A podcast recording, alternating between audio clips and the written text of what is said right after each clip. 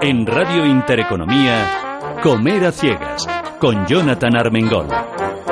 Un programa para chuparse los dedos.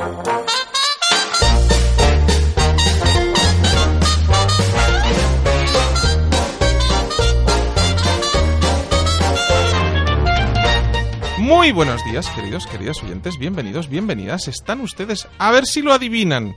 Es que el que, lo no, el que no lo adivine parece como los de la primera pregunta de ese juego que se está poniendo tan de moda en los móviles que se llama Q12, que les hago publicidad sin que me la paguen y sin que me la pidan, porque Ernesto, ¿tú juegas al Q12?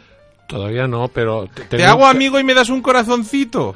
Ah, bueno, si es por darte un corazón. Vale. Ya, yo, yo... yo, prefiero que me des dos Q6. Dos Q6, mm, ya. Pero, oye, pues me, me, apunto, me apunto. Oye, ¿cuántos años crees que quedan, aparte de lo del Q12, cuántos años crees que quedan para que yo conduzca? O para que me conduzca el coche a mí.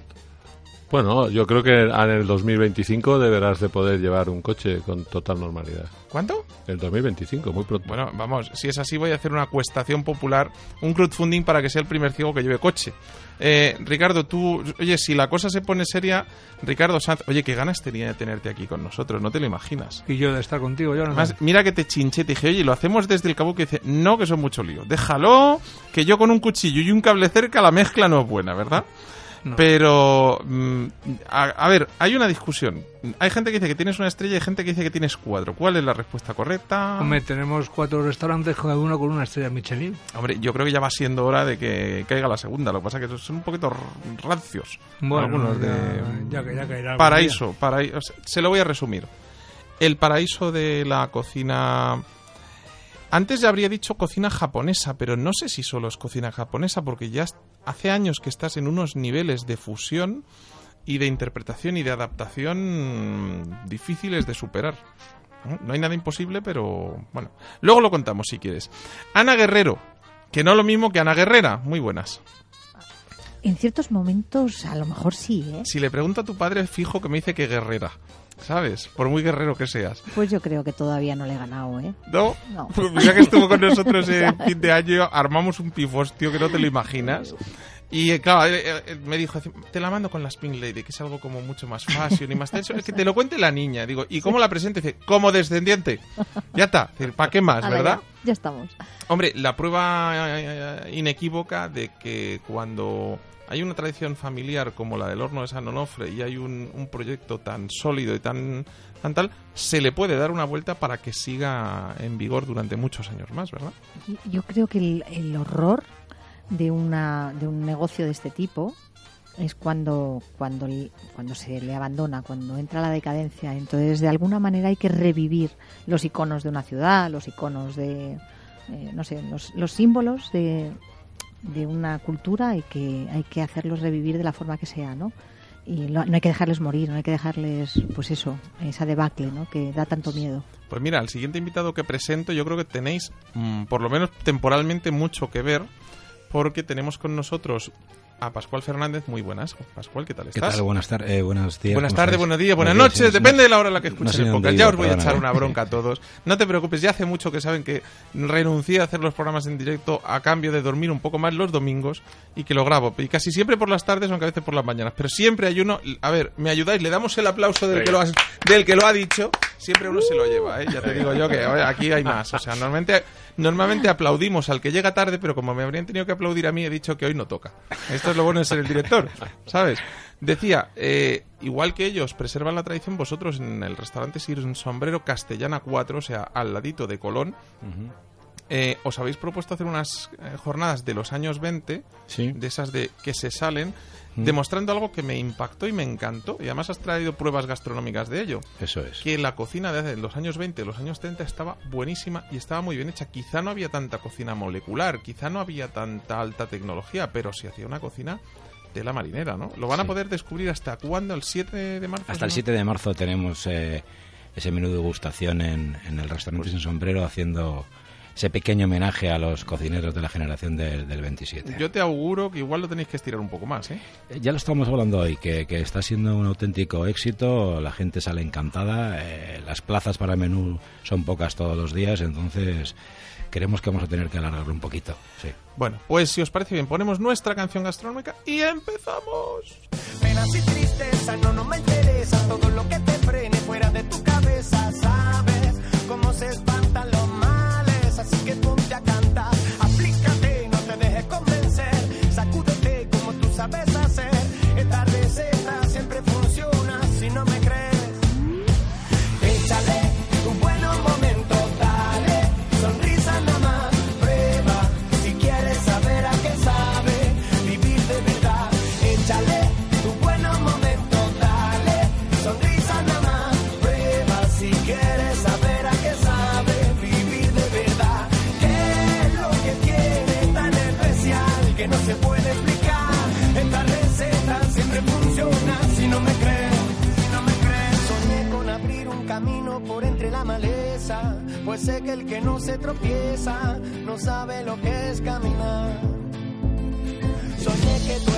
Nuestro correo electrónico es comeraciegas@comeraciegas.com. Ernesto me han castigado sin chuparme los dedos. Yo creo que se lo reservan para luego. ¿Has visto? Pero bueno, siempre, siempre, mientras quede dedo. Oye, ¿tú qué nos has traído? Eh, yo os he traído ah, sorpresas enológicas, que no las voy a contar hasta que no las probemos. Me, gustaría que lo probáramos. Y después hablaremos un poco de cultura.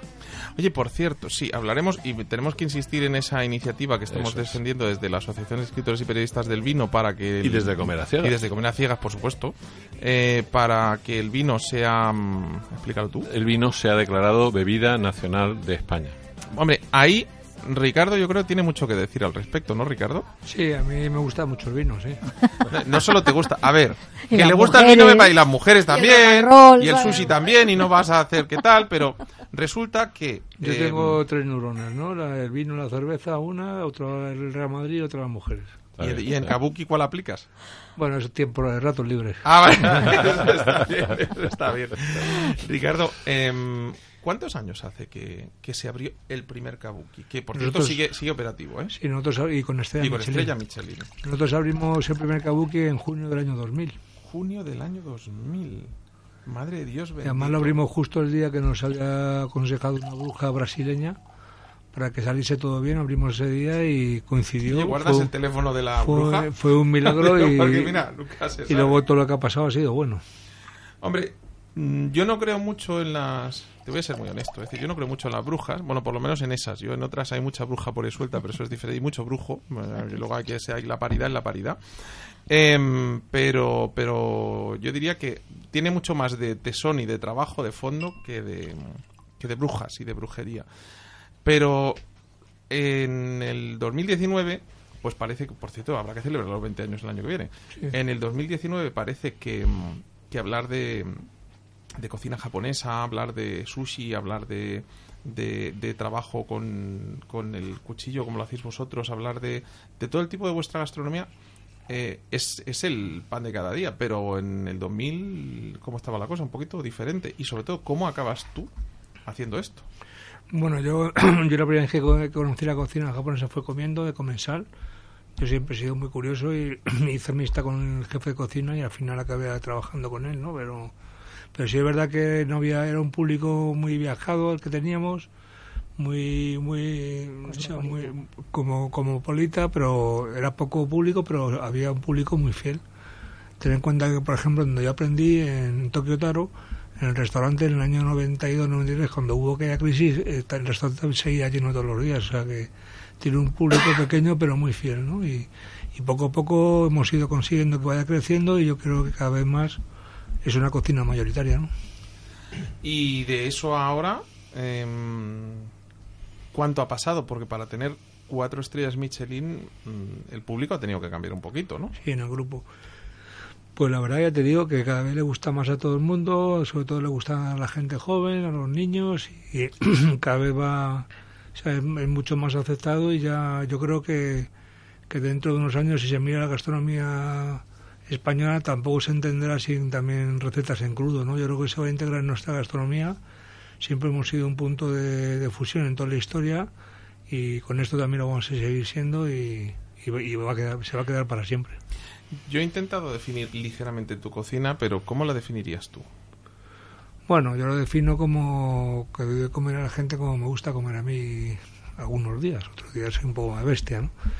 Pero pero no sé, es como usando la técnica japonesa del crudo y algunas técnicas de cocina, pues mezclarlo con, con todas las vivencias que tenemos, nuestra cultura y, y bueno, o al final va saliendo con tus clientes, das a probar, te gusta, me gusta, tal, seguimos, pum, y poco a poco se va transformando en otra cosa, pero pero siempre con, con un respeto tremendo por el producto, ¿no? Yo he oído, he oído eh, a algunos compañeros, amigos eh, relacionados con eso, una definición de tu cocina también, eh, que, que la llaman, a- a- me comentaban, era envidiada. O sea, hay mucha gente que envidia a los que van a vuestros restaurantes. ¿Vale? Hay mucha gente que, que no puede acceder a esos niveles, a lo mejor eh, en la misma frecuencia que otros, y les gustaría ir más. Porque les dicen, les dicen, que cada vez que van a tu restaurante se encuentran algo que no había, no había la vez anterior. Y esto es, les resulta atractivo a la gente, por eso envidian conocer cosas. Sí, poco a poco vamos haciendo cosas buenas. Ya tenemos un kabuki que es un kirei en las Cortes, en la calle San Agustín 3, que se come por la mitad de precio, ¿no? Para intentar.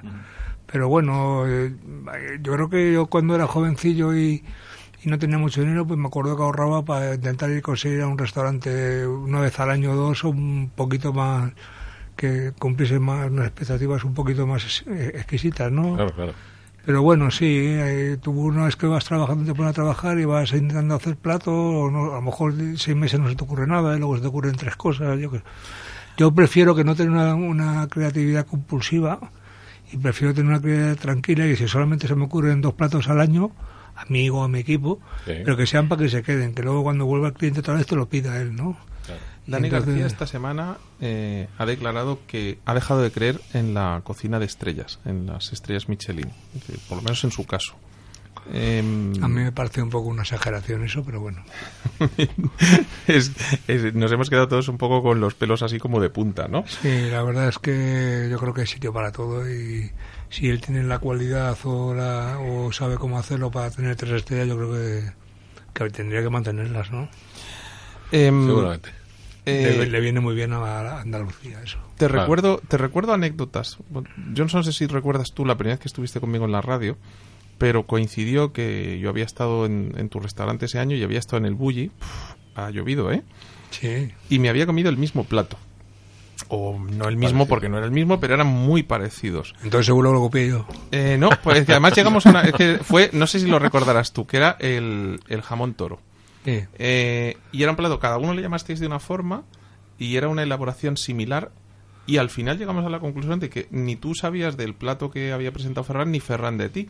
Mm. Eh, llegamos a, a esa- a la conclusión de que al final la, la gente que sabéis mm, combinar sabores, que sabéis tal, que tenéis imaginación, podéis llegar a coincidir. Pero de, de aquel plato, yo luego he comido con- en tu casa mm, sushi con pan tumaca, he comido em, lentejas. Hubo una época que estuve hace de, de 3, 4 años que, que empezaste a hacer un montón de platos de inspiración madrileña. No sé si lo recuerdas. Sí, Em, guisos, con, guisos con- mezclados con el sashimi. Exactamente. Es decir, mm, ¿de dónde surge ese tipo de creatividad y cómo la, cómo la recibe el público? Bueno, ya sabes que surge, pues hay que adaptar tu, tu, tu cultura gastronómica a la cultura gastronómica, en este caso japonesa, y bueno, va surgiendo ideas.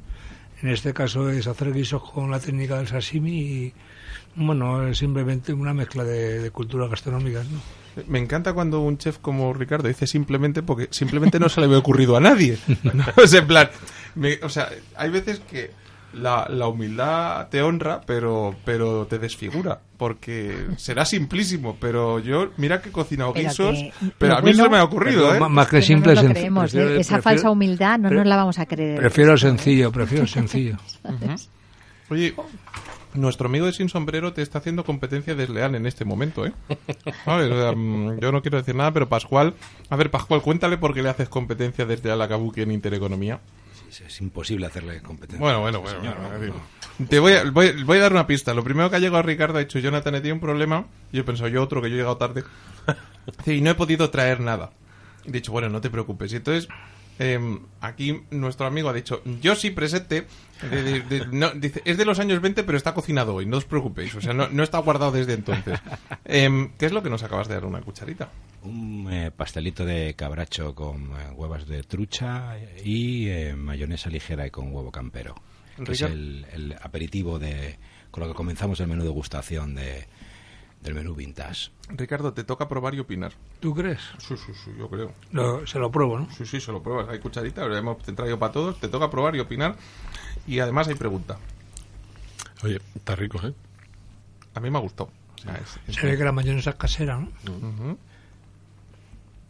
Oye, ya ha hecho que el vino esté bueno. Bueno, el vino ya estaba bueno antes, Ah, pero bueno, parece que se hayan llevado bien y todo. O sea que. mm, eh, yo iba a preguntar. eh, esto ahora es facilísimo de hacer.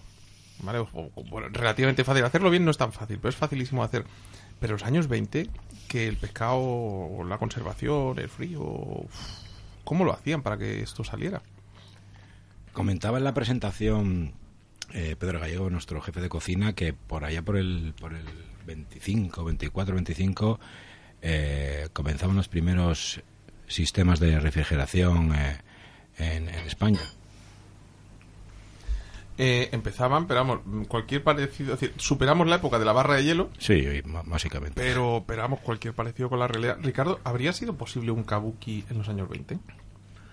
Bueno, eh, el sushi tiene unos ciento y pico años, 150 años de antigüedad y empe- empezó con, con el pescado poniendo el arroz encima para que fermentase y lo cocina y se conservase todo el invierno. O sea que O sea que el sushi empezó al revés de lo que, de lo que se comería más bien fermentado, El otro día que estaba leyendo yo un poco... que es un poco el escabeche también, ¿no? Del- Claro, Claro. Los, los- lo- qué ganas teníamos los españoles, ¿no? De encontrar, o- cuando llegas a esos, o los ceviches, o los escabeches, qué ganas teníamos todos de comer crudo, ¿no? Pero el otro día que estaba yo an- ahondando en la fritura saludable, que sabes que ahora, ahora que vienen las torrijas, en dos minutos venimos a hablar de ello, y de la tempura, y de la fritura, y de toda esta... Decía Brillat Savarín hace ya muchos años que cuando te llegaba una trucha de estas recién fresquita, el cocinero lo que tenía que hacer era cocinarla de la forma más saludable, más rápida y más, más impoluta, ¿no? O sea, preservando sus jugos. Entonces yo creo que lo que debían de hacer en aquellos años era lo que es Madrid, que es una vamos, ciudad vamos, rápida. ¿no? O sea, era... Seguro que había truchas en el Manzanares, ¿no? En esa época y además no eran radioactivas. O sea, o sea, además de que las hubiera, seguramente hasta se podían comer. Ahora ya comerte una merluza fresca, ¿sabes? O un atún. Yo lo único que he pescado en el Manzanares ha sido un pez gato y una carpa, o sea que no... ¿Y, o sea, y no. te las has comido? Te ¿Te has atrevido? No, era no, valiente, no, has dicho, no, "Hala, era- vuelve a, vuelve a digo- nadar. Yo era, yo era, pica". era por decir que había pescado algo en mi barrio, ¿sabes? Seguro que has pescado otras cosas. O sea, en el Manzanares se puede Sí. Encontrar... Puedes No, pescar coches, bot- botas, pelotas, Era- plástico a chorro. Hasta que lo limpió galván, ra- romántico ratas. eres, Jonathan. ratas. Jolín, mira que eres poco romántico. Yo no soy nada romántico. No, claro, eh, a ver, es que tú ibas por otro. Es que, claro, no te he visto la mirada. No me había fijado, ¿sabes? Ricardo, yo creo que pescaba en, otra, en otros, en otros lagos, caladeros, en ¿no? otros lagos. En otros Sí, lagos, yo en el sótano de la parroquia. Pero el frío era importante, sí. No, eh, seguro que en, el- en esos años eh, la cocina evolucionó un montón porque eran años donde también eh, se empezaba a mover cosas. Claro. ¿eh? Por eso mismo la generación de los, de los de los escritores y de los poetas y de todo eso. El, el frío hubiera cambiado mucho más rápidamente. Lo que ocurre es que ahora, ¿de verdad, Ricardo? El, el- la evolución es más rápida. Ahora tardamos mucho menos tiempo en descubrir nuevas cosas y nuevas opciones y nuevos tal. Se tardó en descubrir la rueda. Ahora mismo te llega un producto de cualquier parte del mundo aquí en Madrid en un día y medio. Un día y Entonces, medio, claro. cuando dices es un producto de temporada, sí, pero ¿de dónde? Es, Es que al final Es la hiperactividad. es una hiperactividad total. Es lo que le pasa a este vino, que tiene unos tonos de melocotón, unas cosas extrañas y tal. Y, y Jonathan, que es el que sabe aquí Pues de está vino, no lo nos que ha dicho nada. No, ¿De qué variedad de uva es?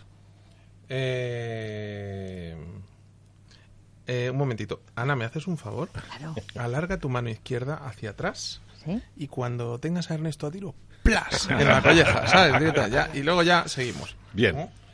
Em, si digo ni idea voy a quedar fatal porque llevo 20 años haciendo radio, Chardonnay. pero estoy... No. ¿Esto es Chardonnay? Sí. Ricardo, tú habrías dicho que esto es Chardonnay. Yo me tiraba más al albariño, pero... Es que, pero, pero Albariño sería blanco. ¿Esto es blanco? mm, la verdad es que... Tiene mucho más cuerpo, tiene más astringencia para ser un Chardonnay. Es un Chardonnay con eh, eh, antocianos de color azul. Estás Ah, tomando es el un de vino colorinches. azul. Es el de colorinches famoso que va a arrasar en China. Famoso no, hay, Porque hay ya más de 50 vinos azules en este país. ¿Por qué lo Este sueltas es uno. tan rápido? ¿Eh? Sí, me ha dado como repelús. A mí me da igual. O sea, yo no... A ver, punto uno. Yo no veo, por tanto, los colores no me afectan. Sí es cierto que el sabor me tenía bastante impactado. Y punto dos. Existo. Si me pido algo en otra vida, es pitufo, con lo cual me da lo mismo. O sea, ¿qué quieres que te diga? No, pero le notamos esos tonos de melocotón y de manzana que hace que el vino sea un vino divertido. Con el changurro ha, ha- ha encajado perfectamente, te ha dejado un, un equilibrio total. Lo digo simplemente pa- básicamente para que le que es lo que hacemos en comer a ciegas, perder el miedo a tener que ver los colores para comer o para beber. Y este es un ejemplo claro. Hay muchísima gente que menosprecia los vinos azules solo porque son azules. Y no han visto que en este estudio los micrófonos son azules. Pues mira, no lo había visto ni yo. Ah, o sea, bueno. imagínate. Oye, Ricardo, espera, volviendo a ver ya tal. Eh, ¿Qué importancia tiene en un restaurante como el tuyo mm, poder sentarse en la barra y veros trabajar? Pues yo siempre me siento allí. Lo que pasa es lo mío, en mi caso es diferente, pues el cachondeito, que es otra historia. Pero en general, pues menos conmigo, en- tus chicos suelen ser muy formales con todo el mundo. Em, y me, siempre tengo la sensación de que los que somos más amantes de la gastronomía pedimos siempre barra y los que van a comer eh, van a mesa. ¿Me equivoco? o- Bueno, eh, todos que van a comer también van a barra, o sea, no tiene nada que ver, pero sí que es muy interesante ver cómo, cómo se trabaja, ver cómo que estamos, que somos un equipo, que intentamos hacer parecer que no estamos haciendo nada y, y bueno, Sí, es eh, lo que más me gusta. O sea, Sí. vosotros le veis con un pescadito y un cuchillo. ¿Cómo se llama este? Se me ha olvidado. El que viene sobre su propio. ¿Sabes el que te digo? su, su, su carcasa, ¿no? Sí, es bestial. O sea, es, es un ¿eh? absoluto espectáculo esa pieza. Y sobre todo si lo pone vivo, claro. Mm, Ya, pero yo me alegro de no verlo. Mira, eso me alegro. Eh, ¿Y eso cómo, cuánto- cómo, cómo se llama? Bueno, pues es muy interesante ver trabajar a los cocineros y para un cocinero también es muy interesante ver la cara del que, de, de que lo que tú le estás poniendo de comer, no, no guiarte a través de un metre, sino que tú le estás viendo directamente y con mucha práctica ya prácticamente adivina lo que quiera el plato siguiente, ¿no? Y, bueno, eso para un cocinero es muy interesante, ¿no? Controlar comensal, la cara del comensal. Por supuesto. Tú decías que a ti te gusta mucho el vino eh, y, hombre, hay, hay mucha parte de verdad en eso porque en, en Kabuki la otra parte del espectáculo, aparte del espectáculo gastronómico, ahora te pediría que me digas mm, lo que harías, porque vosotros como tal, ¿hacéis menú de degustación o lo hacéis a medida del cliente? Como, Sí, sí, hacemos menú de degustación. ¿Qué tendría un menú de degustación para la próxima semana, por ejemplo? Estamos a domingo y está cerrado, ¿no? Domingo cierra. ¿no? Sí, sí, claro, Ah, los digo, domingos los domingos está cierra. cerradísimo. Vale, ¿y los lunes? Y los También. lunes estamos, no, los lunes estamos abiertos. Vale, pues mañana, a partir de ¿Cierras mañana. por moral? ¿Eh? ¿Cierras por moral? No, por los niños. Por los niños. No está mal, ¿eh? No quiero, prefiero 100 señores fumándose un puro que un solo niño corriendo por la sala. Esta, Es una broma, la, puedo publicar, broma. la puedo publicar. Digamos, esta la grabamos, la subimos a Twitter. Eh, No, eso lo oye, dijo un tiene, no, tiene una, lo dijo. tiene, Dijo tiene una mejor, tiene una mejor, ¿eh? Aquí eh, te, yo te, te sigo sacando trapos limpios, Sí. pero ¿tú te acuerdas de la época en la que de golpe descubrimos que existe ese bichito que se llama anisakis Sí. y que empiezan a decir que el pescado hay que congelarlo todo y tal y sale Ricardo Sanz en el país eh, yo creo que es de las pocas veces que lo he leído eh, diciendo que él eh, aparta los anisakis con el cuchillo que su pescado no, no. ¿ha cambiado la cosa desde entonces? O... Yo la verdad es que no los he visto nunca, pero bueno. supongo que también dependerá de los, de los pescados de los proveedores pero Claro, vamos, hay pescados que son más de riesgo que no- nunca los usas, como la merluza, Hombre. la bacalá, Claro. la pescadilla, todo esto, no, pues no lo usan, ¿no? ¿qué usas tú? ¿cuáles son tus, ¿cuáles son tus Nosotros, fetiches? nosotros Tus tenemos un montón de pescado, bueno, aparte del atún, que es el del paraíso rojo, que es el paraíso, entra por el, ya sabes entra por el estrecho de Sobar a, la- a las Islas Baleares, y luego hay un montón de el salmón, salmón, salmón salvaje y de, y de Noruega también, y, y luego hay un montón de pescados blancos maravillosos que, yo que sé, la urta, el cabracho, el besugo, el pargo, la urta, yo que sé, hay montones, el sargo imperial. ¿Algo Una de vez, una pescado vez- una contamos hasta 54 clases diferentes de pescados que hayamos usado, ¿no? La lubina, la dorada, en fin, ahí eh, las costas españolas son maravillosas y, y la verdad es que es una gozada. Y luego, pues un montón de la gamba roja del Mediterráneo, el erizo, Se me están poniendo los pinchos de carabinero, punta. carabinero de, el carabinero de Huelva, en fin. Ricardo, Hay ¿cuál que es, cuando tu- tienes un producto así mejor no tocarlo apenas. ¿eh? ¿cuál es el plato del que te sientes orgulloso? Del que te sientes más orgulloso. Yo me siento más orgulloso, o sea, a mí, me, a mí el plato más rico de, de la historia de la gastronomía, cocine quien cocine, me da igual, es la ventreja de un atún de más de 200 kilos que entra por el estrecho, que, que entra todavía de aguas frías y está que tiene la carne prieta y con mucha grasa. Gracias a gente Pues me como parece tú, algo espectacular. Y, es el no pescado que menos in- intervengo, solamente hay que saber cómo meter, cómo meter el cuchillo. ¿no? Es lo más O importante. sea, algo que toda la naturaleza y esa cosa tan delicada y tan profunda en boca, eh, pocas cosas te lo dan. Se puede comparar a lo mejor el jamón de jabugo, pero el jamón de jabugo está, está cocinado, digamos, de alguna manera, y la ventreja no.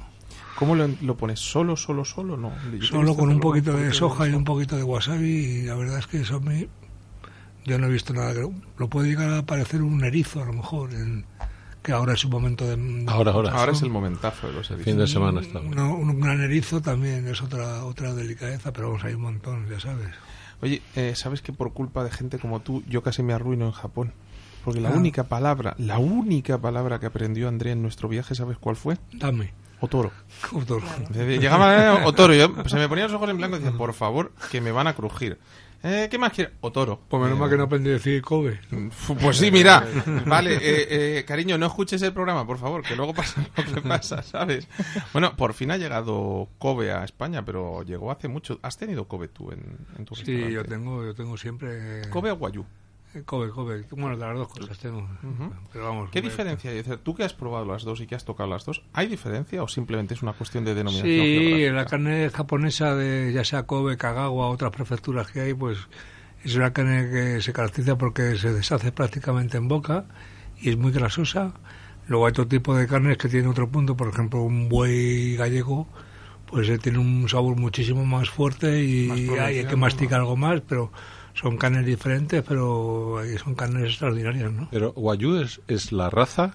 La Kobe Guayú es la es raza y Kobe es la, de la, la- la zona geográfica. el origen, ¿no? Claro, Kobe es como si dices Toledo. O sea que un, un- Kobe es una provincia japonesa. eso es un origen. Y es el Es que ha cogido fama. Pero hay, Guayú hay sería va- como la hay va- frisona o como hay la... es, va- hay varias provincias en Japón que tienen carne que no solo comen Es que eh, tenemos siempre el objetivo de, de intentar eh, aprender y, y- y ayudar a los demás a que conozcan cosas. Y, es- y como con el vino suele ocurrir mucho que se confunde el nombre de una uva con la denominación, con, eh, con la carne de la raza Wagyu también se ha confunde. cogido el con prestigio Kobe, no, pero hay muchas provincias que lo hacen. ¿no? Sí, sí.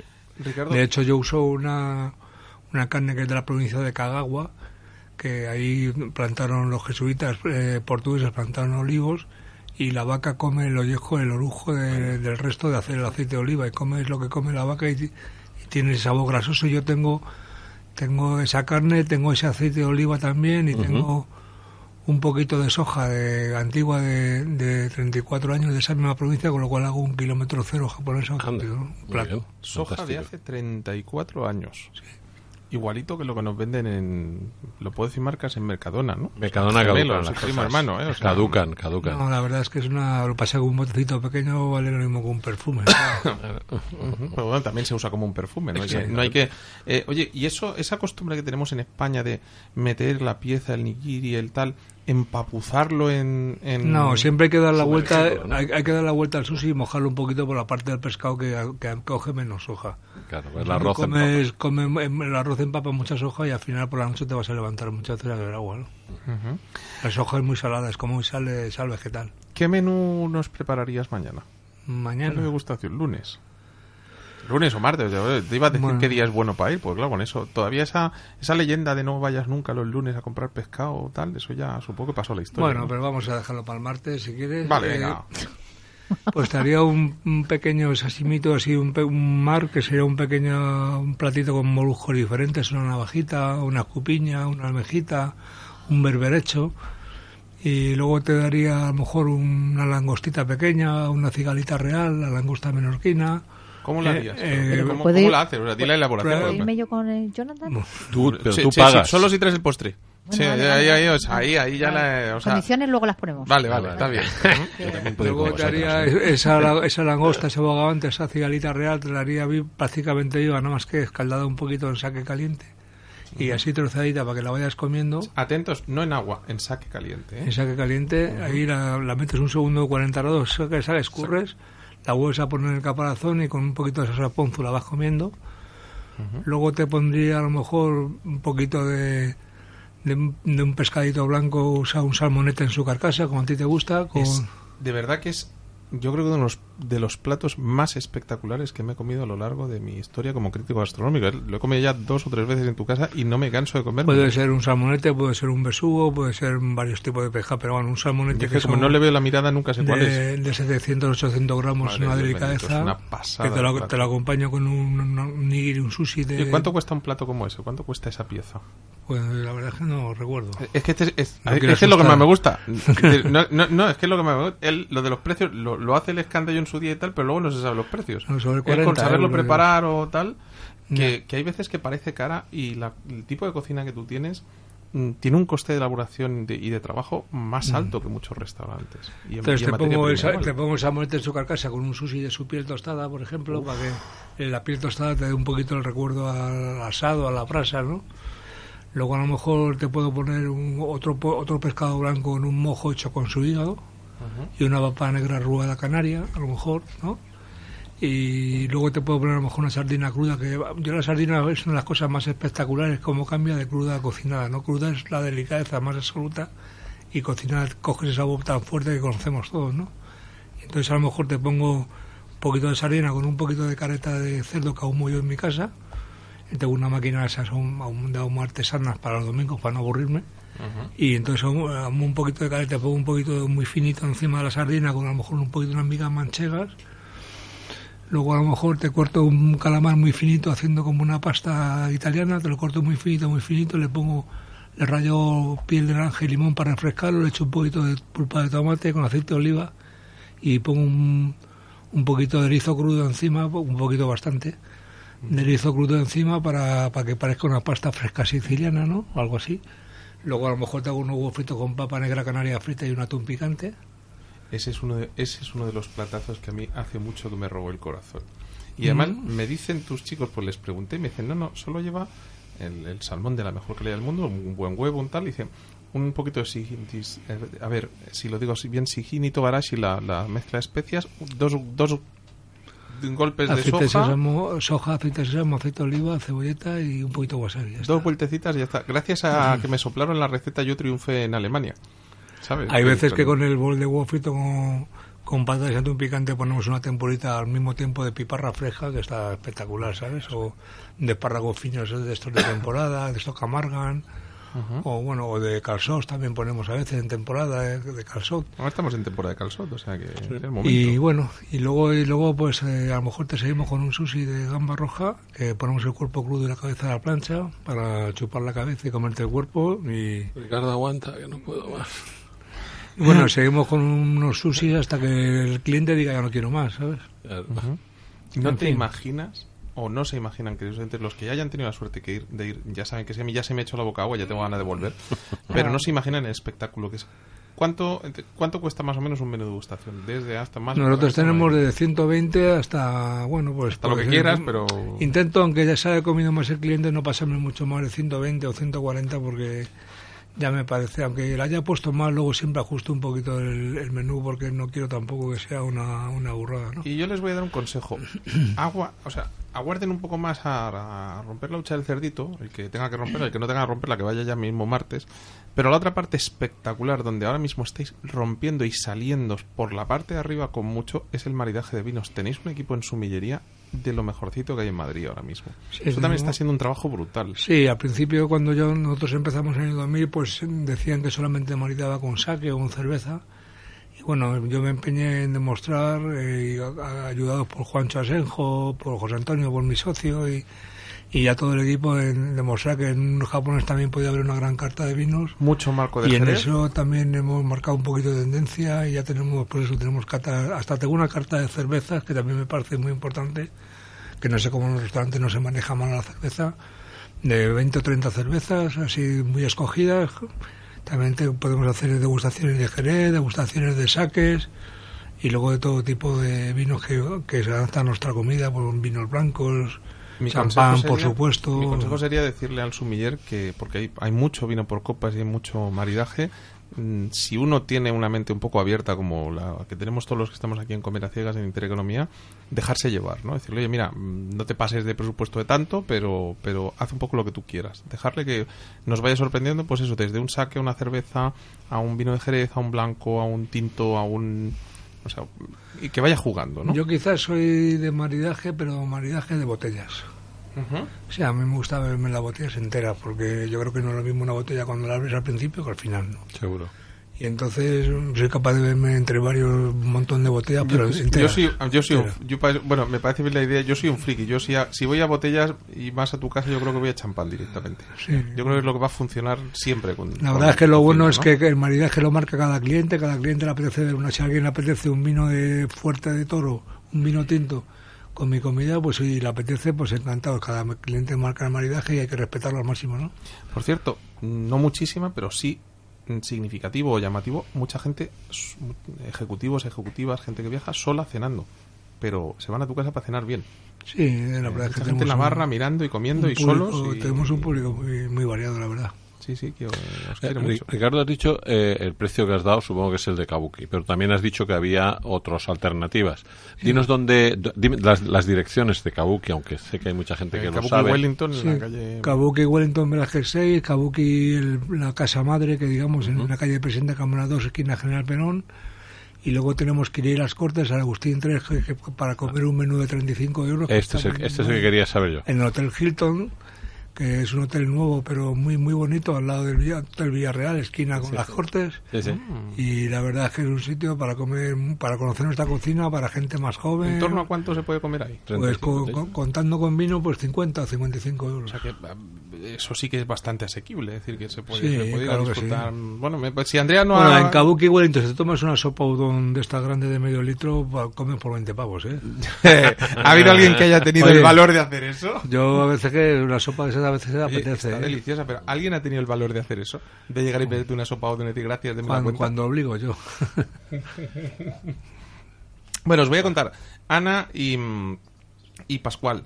Normalmente el programa va- voy alternando preguntas, pero aquí Ricardo, que veo que es perro viejo para mucho, me dice, Jonathan, es que mm, cógeme a mí al principio que tengo mucho lío, que tengo un problema, que tengo que ir. Lleva 35 minutos aquí rajando. O sea, que empezar, es decir, empezar a decir algo. Pascual, ¿cuánto tiempo lleva abierto sin sombrero? Pues eh, llevamos abiertos desde primeros de octubre. De primero, o sea, sois nuevos en este territorio, en esta Nuevecitos, casa, ¿no? nuevecitos. Espera, ¿te vas Sí, o no te nuevecitos. quedas? ¿Te vas? Bueno, pues despiden, dile adiós a la audiencia que luego va a pensar que es que te hemos echado o algo. Claro. Bueno, pues un fuerte abrazo a todos, Jonathan, y ya sabes que... Sí, digan que lo han oído comer a ciegas, por lo menos. No le van a invitar a nada, pero le van a dar una, o sea, una palmadita Yo en la sabes espalda. que tú eres mi amigo y voy a donde me digas. No, vamos. sabes que te queremos un montón y que al final hace falta gente como tú. Y hace falta restauración como la tuya. Y hace falta honestidad como la tuya en la Y, cocina. y hace fa- falta mucha más gente como Jonathan también. Te veo pronto, guapo. Venga, gracias. Mañana, mañana. Mañana, ma- no, pasado mañana. Tú, tú- Pasado te hemos quedado el martes. Martes, a ver, no te me aceleres, ¿eh? No te me aceleres. ¿m? Pascual, decíamos, menos de seis meses de vida, Sí. cuatro mesesitos. Eh, Castellana, que es una zona mm, potente, Sí. tal. O Habéis cogido un local enorme con tres ambientes. ¿De dónde sale esta locura?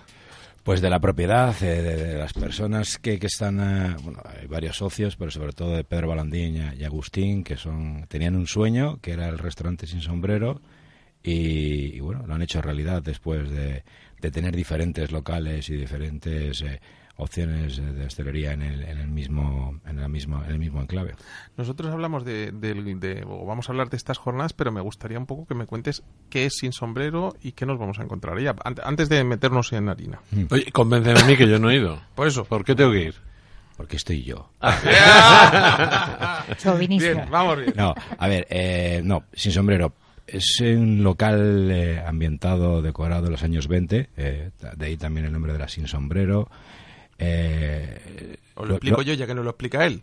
Sin sombrero. Bueno, lo explicas tú, lo de, de, de dónde viene sin sombrero, lo, expli- lo explicas tú. Venga, ya has Sí, venido a la radio, vamos a hacerte trabajar de un las poco. de las de las sin sombrero de, la- de las eh, pri- primeras digamos eh, feministas ¿no? que hubo en, en España Entonces, eh, desde la propiedad se ha querido dar un homenaje a esas primeras mujeres que se quitaron el sombrero en protesta de tantas cosas que nos estaban eh, llevando a cabo y que se estaban... Eh, eh, bueno, en, en- en señal de protesta, ¿no? Pues ellas se ¿Os quitaron el imagináis sombrero. hace 100 años Ya. que todas iban con sombrero? O sea, no había Eso ninguna es. que fuera sin sombrero. Eso es. La mujer ha sido valiente desde el día uno, Sí. pero, pero es verdad que hay que levantarse ante ellas, ¿no? Y decir, oye, que hoy estamos viviendo como vivimos gracias a estos símbolos, ¿no? Y es, y es una pena que no se les haya dado más, lugar. más lugar del que, del, del que se le ha dado, más reconocimiento. Entonces, bueno, la decoración, como Me decía... gusta Ernesto, ha ido Sí. mientras tú hablas, se ha traído la leche frita. La leche dicho, frita, qué rica, qué delicia, por qué favor, pinta sí, tiene, sí, por sí, favor. Sí, está, va, vamos, hazle Oh. una foto Ernesto que luego la subimos a las redes sociales. Entonces, y Alicia luego nos haya traído. ¿Has traído algo, Alicia? Ay, Alicia, Ana, por Dios. mí- Tienes voz de Alicia hoy, corazón, lo Ya, pero por lo del país, de las maravillas. Ah, Sí, sí, sí, por lo maravillosa, sí, ¿sabes? tienes razón. Un poco la Es que psicodelia. tengo- no, ¿sabes qué me pasa? Tengo el complejo de conejo la suerte. Se cayó tarde, se cayó tarde, se cayó tarde. Entonces, Ya ves, ya ves, ya son más de las con 10. eso, Qué bonito con- conejo aquel. Ya te digo. Que, mm, que a mí me apasiona que haya personas que dediquen un poquito de tiempo a Madrid. Porque es verdad que mm, Madrid es una Babel, pero también tiene su, su aquel, ¿no? Esa cocina rápida, esos, esas frituras. os estás haciendo una leche frita, que se me pueden poner los pelos Se de punta, ¿no? Y, Yo, yo, yo- quería decir una cosa de leche frita. Soy una persona que el dulce no me... No, Ya, no, ya, lo siento, cosa ya. rica. Oye, es, ah, es más, como me la puedo comer te- entera, ¿no? Es adictiva. y- porque son, yo creo que son todos estos productos que son productos de la memoria. ¿no? Ernesto, ¿por qué Claro. no hablas? Es que, está- es que estoy abriendo una botella. Ya, con los dientes. Perdón, seguir que no. que digo yo lo de los productos estos de la memoria, ¿no? Lo de la abuela, lo de los que tienes marcados en el ADN, ¿no? Y, y- y eso no te puedes olvidar, porque eso es lo que hace un país único. Y por mucha esto que está haciendo Cabo, que a mí me parece un flipe, porque es el intentar eh, tener amigos, el incorporar amigos y el incorporar cultura sin olvidarnos de la nuestra. Claro, claro. Y- ¿Sabes cuál es el único problema que tiene Ricardo? Ricardo Sanz, que se nos ha escapado ya, ahora que no nos escucha.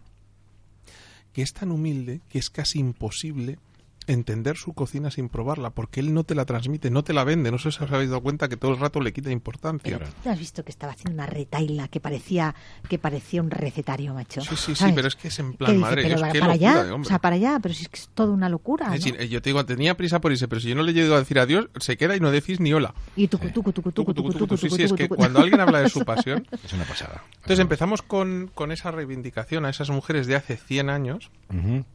Eh, creamos el concepto sin sombrero y nos encontramos con un espacio de tres espacios dentro, de tres opciones, ¿no? Eso es, tenemos eh, la sala de, cava, eh, súper acogedora, con unos rincones que, que- que están perfectos para, para esas reuniones o comidas eh, en la intimidad, ¿no? Luego tenemos la sala de... de- de- Venga, de- di la verdad. Sánchez, cuando tuvo que presentar elecciones, se reunió allí con su equipo, seguro. eh, Más de uno ha estado estado. más de uno ya No decir por allí. porque la No, discreción no, de la no, hostelería nos lo impide, decir, ¿no? eso Pero, decir. sitio discreto. Pero eso es, sitio discreto. Luego tenemos la, la sala de, chimenea, que, que, Qué virguería nos acaba de poner Ernesto. que pinta. O sea, madre de Dios bendito. Madre de Dios bendito, qué virguería acaba de poner el mozo. ¿eh? Perdón, sigue, sigue. Nada, no te preocupes. Luego tenemos lo que decía la sala de la sala de cava, digo, perdón, de chimenea, que da directamente a castellana, es una gozada para cualquier tipo de, de- de- de- de eventos, de bueno, unas vistas a la castellana, sí, una sala grande con capacidad para 60 personas, 70. Luego tenemos esa pedazo de barra rollo años 20 que divide el local en dos, que es una gozada para poder tomar una cervecita, una copa entre horas, un cóctel, tenemos esos cócteles de autor que tenemos. Y luego tenemos el show, el show cooking y el reservado, pues bueno, pues eh, ya con, con la cocina a la vista, donde podemos hacer cosas ya más privadas, para eventos. La verdad que, que es... que yo ¿Se come lo mismo en todos los sitios? Sí, o- sí, sí, sí, se come lo mismo en todos los sitios, pero yo siempre, yo siempre digo que son es un cuatro restaurantes, ¿no? Cuatro zonas en un mismo en un mismo local, pero siempre siempre lo Yo solo le veo un problema, que es llegar y decir, ¿y ahora en cuál me meto? Porque todos, es- todos son una pasada. Es- Estamos teniendo problemas con eso, ¿eh? Porque no, no aciertas. Pones a alguien en la chimenea porque tal, no, es que me gusta tal. Al final, como son diferentes... Ambientes. Sí, ah, bueno, ya como los clientes ya, muchos de ellos, gracias a Dios, son habituales, pues bueno, ya no tenemos ese problema. Pero es verdad que las personas que nos oirán en, en tu programa eh, o, o que nos, o por otros sitios que van con- por primera vez, ¿no? Tenemos ese- esa historia. En el pop, o sea, o lo escuchan en Intereconomía los domingos de 12 a 1 del mediodía, en directo en Nacional, muy guay y tal, o hoy no, no va a saltar porque hoy no tiene wifi, ¿eh? ya la he cortado. O le dices, oye Siri, pon comer a ciegas y te lo dice. O le dices, Alexa, Alexa, pon Alexa". comer a ciegas. O quiero escuchar el podcast de comer a ciegas. Y te dice, no lo encuentres, dices, en TuneIn. Dice, vale, ya te lo pongo. Que busca, encuentra, ¿eh? busca- no, no, pero es que los- ahora ya el que pide, el que pide Dios proveerá. Tú Sí, prueba, tú no sé si tienes iPhone o qué tienes, ¿eh? Yo tengo de Pero los tú dos. tienes de lo. Pues tú le dices al teléfono, oye Siri, pon a comer a ciegas y el comer a ciegas te salta. O sea, salgo, soy como las pesadillas, aparezco otra vez. Pero decíamos, eh, esto, ¿qué tipo de gastronomía tenéis habitualmente? Y ahora ya nos, nos metemos, que, que me- veo sin hablar de Pin Lady y de, y de las cosas que esta mujer me tiene que hablar. Esta cereza, esto que nos ha puesto ahora, ¿qué es esto, tío?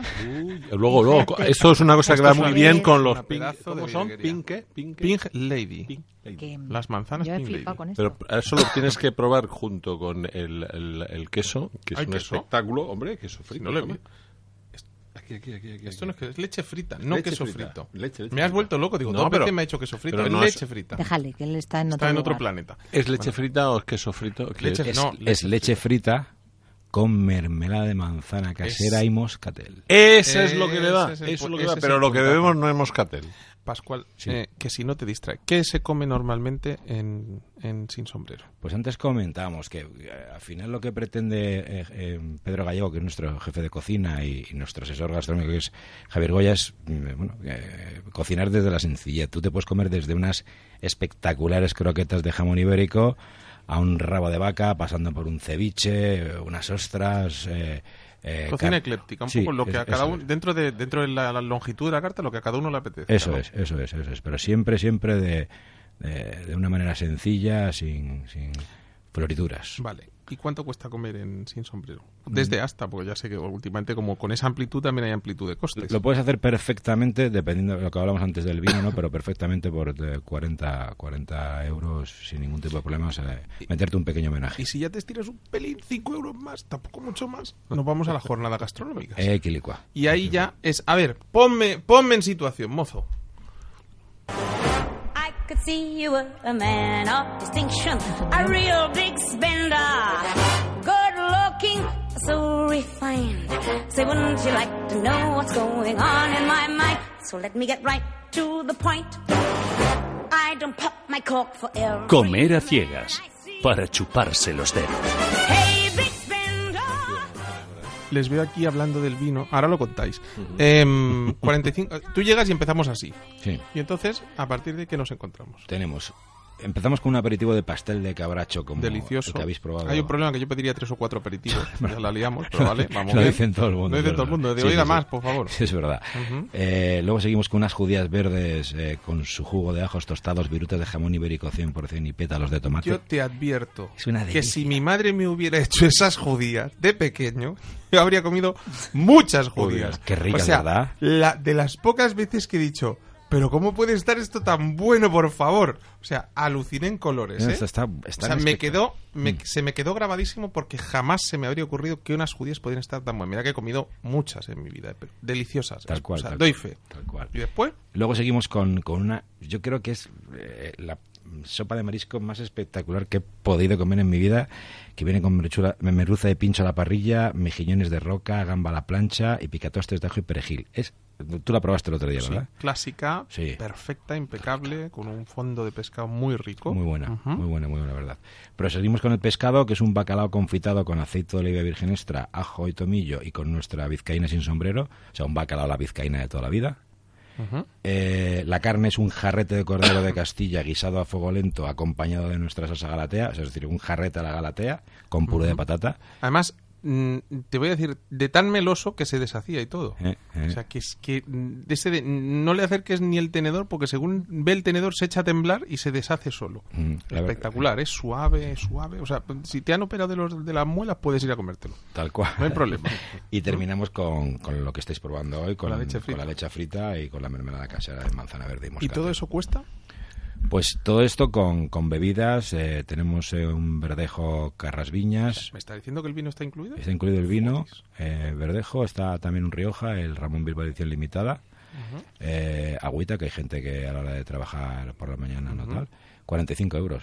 45, 45 euros, sí, sí, es un... Hemos y querido... con espectáculo, con y música. el domingo con- también o- podemos ir. Sí, sí, sí, lo tenemos de Sin lunes... sombrero, con, con el precio al que está el metro cuadrado en la castellana, no cierra los domingos. No, no cerramos los domingos. Ni los domingos, ni los no. lunes, ni... falta el brunch Sí, solo. sí, sí. Falta No, no brunch, cerramos lo ningún día. No cerramos ningún día. No, y la verdad que muy contentos porque, porque bueno, eh, hemos comenzado el miércoles eh, con las jornadas y está siendo un éxito tanto de público como sobre todo, que es lo importante, ¿no? De satisfacción por parte del cliente, que al final es... ¿Y hay problemas para reservar? No. de a ver, el Cada vez, cada vez más. en el sin sombrero sí. Eh, a ver, jueves noche, viernes, sábado y domingo mediodía estamos, pero vamos, eh, eh, Pero estamos. si dicen que van de comer a ciegas, eh, me- o sea, tenéis sitio siempre. no, no, o sea, no. siempre. Ten cuidado que te puedes cuidado que meter hay en mucho. un lío. Más, Te puedes meter en un lío. ¿Dónde llamamos? ¿eh? Ahora, Ya veo el A ver, llamando. te- Soy te- de- no des tu móvil que te vas a enterar, ¿eh? ¿dónde llamamos? el código, que luego te lo da. Sí, me muero de la risa, esa es buena. Pues mira, eh, bueno, puedo, puedo dar el. Sí, sí, el- pues, sí, no- claro, no- claro. no te- no lo hacemos nunca, pero hoy, hoy es un día especial. O sea, no- es la primera vez que yo tarde. teléfono, eso por llegar tarde. Me han, me han cortocircuitado hoy. Tenemos dos maneras de reservar, en, en reservas arroba sinsombrero.es eh, y luego nuestro teléfono que es el 915-775-239. Y si no les da tiempo a apuntarlo, o en la web de comeraciegas.com, que lo pondremos, También. o ponen en Google teléfono sin sombrero Madrid, y seguro que aparece. Eso es. O sea, tampoco se es. estresen que Sí, en la época aquella de... Claro, es que pensando en los años 20, cuatro gatos tenían teléfono y eran de cinco cifras o de cuatro cifras. Ahora se ha complicado. Y lo encontraban. ¿eh? Y no, había páginas amarillas, aún estaban impresas. Acuérdate, las, las guías telefónicas. Qué tiempos, Ana, las guías Es telefónicas. muy fuerte. Tú imagínate cuando para encontrar el teléfono del horno San Onofre te ibas a páginas amarillas. Que sí, que sí. Virgen de la Caridad. Y desde entonces hasta ahora, ¿qué ha cambiado en, qué ha cambiado en el horno de San Onofre? Bueno, Aparte que la, no quiero decir nada, pero un poquito más guapa que el padre ha salido la niña, ¿no? Que no, o sea, que no se me enfade tu progenitor, pero oh, bueno, tú sabes que somos dos hermanas y la belleza se la ha llevado Mónica. Yo, como soy sinvergüenza, pues no importa. ¿sabes qué me pasa? Que a mí, como la belleza, como yo mido el grado de belleza en inteligencia, seguramente en el- sinvergüenza. no me he fijado en, en- en el... No he, no he tenido el gusto de hablar con tu hermana. Bueno, es porque Pero- eres un gran capacitado. Que, mm, ¿No? Oh. Es que me ¿Está ha un pillado... poco frío todavía o no? No está maravilloso. Vale. Que mm, en el hor- a ver San Onofre no tiene tantos años como la gente piensa porque hablan hablan de la pastelería galdosiana pero nosotros no estábamos ahí. Ahí había una pastelería que se llamaba El Buen Gusto que era una de tantas pastelerías. Lo que pasa que Fortunata pasó por la calle San Onofre y entonces dejó dejó aquella presencia como bastante a fuego no Eh, era una pastelería que hablábamos antes del declive no de las de ay, no hay que morir nunca.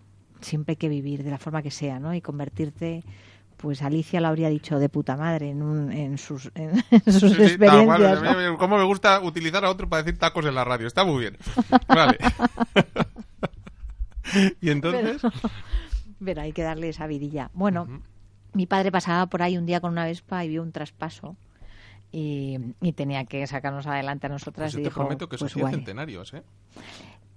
Claro, o sea, Os habéis el buen grabado gusto, tanto en el imaginario de Madrid. y no puedes decirle a nadie. oreja. O sea, cuando yo intento contarle a alguna señora que viene a la tienda y dice que venía con su madre, que venía con su abuela y, y yo digo, pues no se lo robes porque No le robes esa ilusión, ¿verdad? eso es, no no se puede porque esa es su ilusión. Entonces, pues, adelante, ¿no? O sea, por mucho que están las Pues a mí fechas muchas puestas en de las esas fachadas, me lo han dicho porque yo te prometo que yo no he visto las fechas de las fachadas, no me fijaría bien, pero pero dicho eso, yo te aseguro que yo os hacía Mm.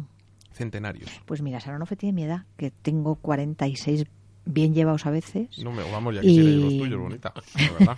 ¿sabes? Y, y esa es nuestra edad. Sí, ¿Qué, pero- qué hicimos? Salvaguardar la tradición y eso es lo que nos ha hecho longevos, incluso memorables de alguna manera, ¿no? O sea, cuando cuando madre- ¿habéis- acabo de probar un macagón que parece que lo hayáis hecho en París. Relleno de una manzana que sabe a manzana, pero es un puré tan fino que parece esa almendra molida que se utiliza y con una textura impecable. Eso cómo se hace, cómo se aprende, cómo se lleva, cómo se... porque Bueno, ¿tú te acuerdas que estos productos que hoy llamamos macarón, que están por todo el mundo, en Madrid lo llamábamos de una forma mucho más Eh, Castiza. castiza, que eran los suspiros de modistilla? ¡Toma! Y, y a mí me duele dejar de llamar los suspiros de modistilla porque me parece algo tan nuestro. Pues me gusta más. Claro. Y si encima te lo meto con agua, azucarillo, aguardiente. aguardiente, y te hago un volado, A ver, ponerme agua, azúcar y aguardiente, venga. pero imagínate con un jaquitori, ¿no? Con un trozo de hielo, así como, como otra vez. Vamos a fusionarnos, vamos a hacer un tempura, vamos a hacernos un castela, vamos a hacernos un ¿qué quieres? Un El Mundo en Madrid, pues hagámoslo. El macarón, ¿de dónde viene el macarón? Pues de donde venga, no importa. Si es italiano, si es francés. El- Ana, tu hermana y tú habéis aprendido pastelería. ¿Habéis hecho no pastelería? tuvimos más remedio porque sabes que nosotras vivimos en la trastienda. Yo estudié por otras cosas porque a mí la pastelería me robó a mi madre y yo hubo un momento en la vida, siempre lo cuento, que yo aborrecí esta profesión ¿no? de adolescente porque yo lo único que quería era que mi madre me trajera un bocata de nocilla como a mis amigas, ¿no? A la puerta del cole, que nunca vino, la pobre estaba currando todo el día, ¿no?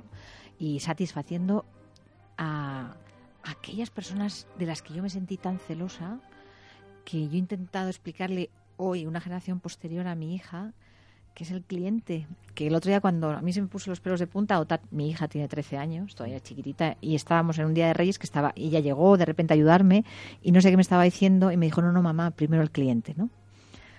Toma ya, ¿eh? Y, y se me ¿Y puso qué cara un se poco. te quedó? Pues mira, me entró una. Casi me pongo. Porque además ahora la tengo estudiando fuera, con lo cual estoy como más emocionada siempre, ¿no? Por, pues me entró. Dije, qué guay que te toque un hijo así, ¿no? Que, que, que a ver si soy capaz de estar a su altura, ¿no? A tu hija le dices que hay podcast para que te escuche, ¿eh? O sea, si le dices, niña, comer a, comer a ciegas.com.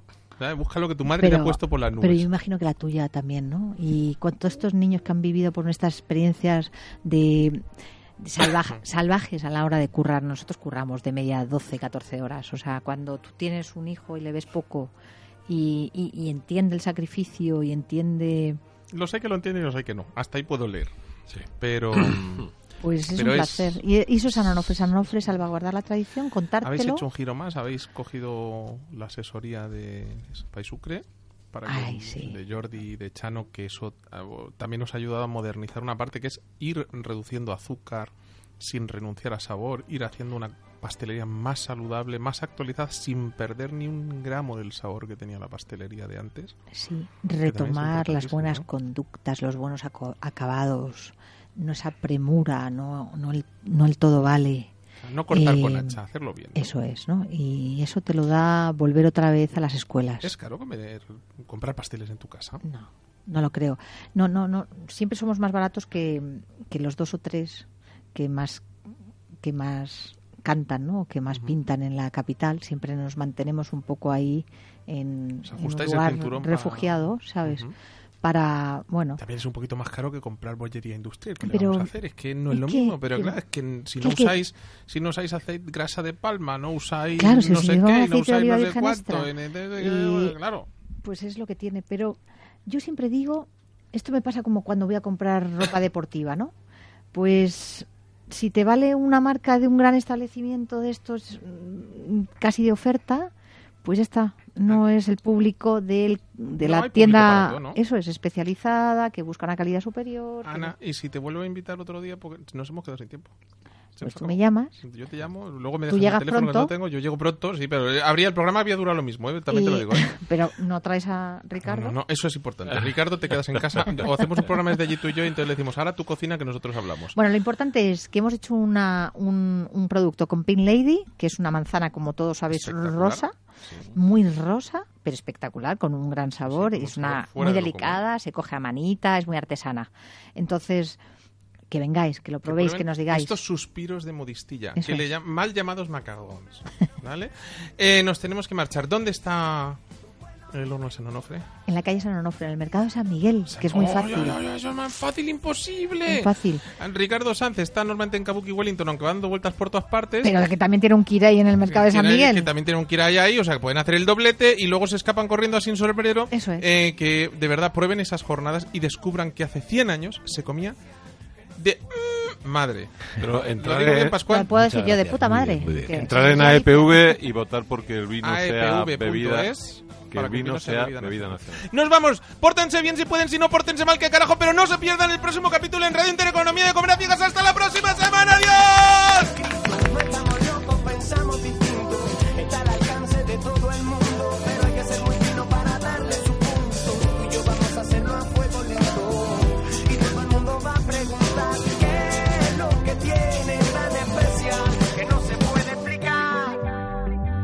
Comer a ciegas con Jonathan Armengol.